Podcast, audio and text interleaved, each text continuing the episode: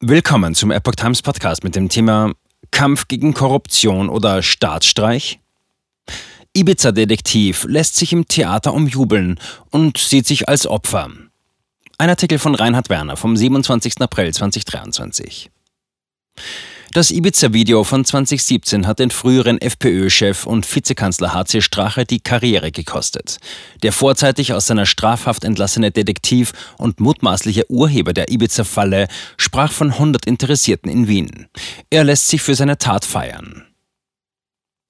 Seit sich der als Gefängnisliterat umjubelte Schriftsteller Jack Unterweger 1994 als Serienmörder entpuppt hatte, zeigt sich die deutschsprachige Kulturelite weniger resozialisierungsfreudig.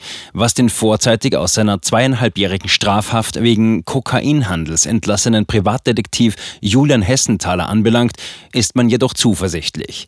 Etwa 100 Personen besuchten am Donnerstag, 20.04., den ersten von drei geplanten Abenden mit dem Mastermind der Ibiza-Falle. Eingeladen hatte das deutsche Korrektivnetzwerk.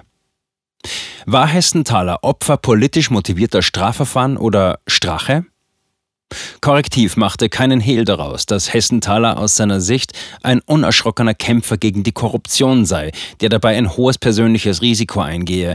Das Portal erklärt, im Besitz interner Dokumente zu sein, die Zweifel an dem Ablauf des Strafverfahrens stärken.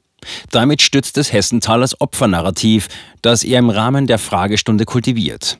Über die gegen ihn erwirkte Verurteilung vor dem Landesgericht St. Pölten erklärt er, es liefert eine Blaupause, wie man einen politisch unbeliebten Akteur ausschaltet, indem man ihn einfach strafrechtlicher Vergehen beschuldigt.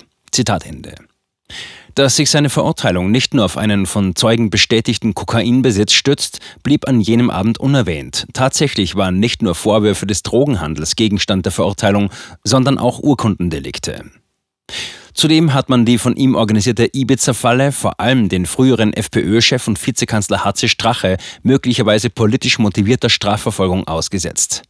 Tatsächlich hatte das Video vom August 2017 zu zehn Ermittlungsverfahren gegen Strache geführt, von denen sieben bereits eingestellt sind. Hessenthaler bleibt dabei. Ramin M. alleiniger Auftraggeber. Aus Sicht der Bewunderer Hessenthalers, die sich im Volkstheater versammelt hatten, war sein Ibiza-Video ein legitimes Manöver, um die Korrumpierbarkeit von Politikern zu entlarven. Kritische Stimmen sprechen demgegenüber von einem Staatsstreich, der möglicherweise von langer Hand geplant worden sei. Bis heute beharrt Hessenthaler darauf, der Wiener Anwalt Ramin M. sei der einzige Auftraggeber gewesen. Dieser habe auch die gesamten 600.000 Euro, die der Coup gekostet habe, selbst aus eigener Tasche getragen. Impulse habe zudem der frühere Bodyguard Straches geliefert, den M. als Klienten vertreten habe. Skeptiker bezweifeln, dass der finanzielle, logistische und technische Aufwand hinter der Falle allein von einer Handvoll Personen zu leisten gewesen wäre. Deutsche Medien veröffentlichten das Video eine Woche vor der EU-Wahl 2019. Die Veröffentlichung schadete der FPÖ bei den Wahlen und bewirkte das Auseinanderbrechen der türkisblauen Koalition. Strache hatte stets auf Gesetzeskonformität beharrt. In dem ohne Zustimmung aufgenommenen Video versuchten Hessenthaler und eine angebliche russische Oligarchentochter Strache und dem früheren FPÖ-Politiker Johann Gudenus politische Zusagen zu entlocken. Dafür stellten sie die Überlassung eines Geldbetrages von bis zu 270 Millionen Euro in Aussicht.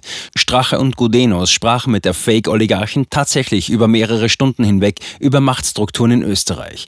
Dabei erörterten sie auch hypothetische Szenarien, wie eine Einflussnahme konkret aussehen könnte, würde man sie tatsächlich ins Auge fassen.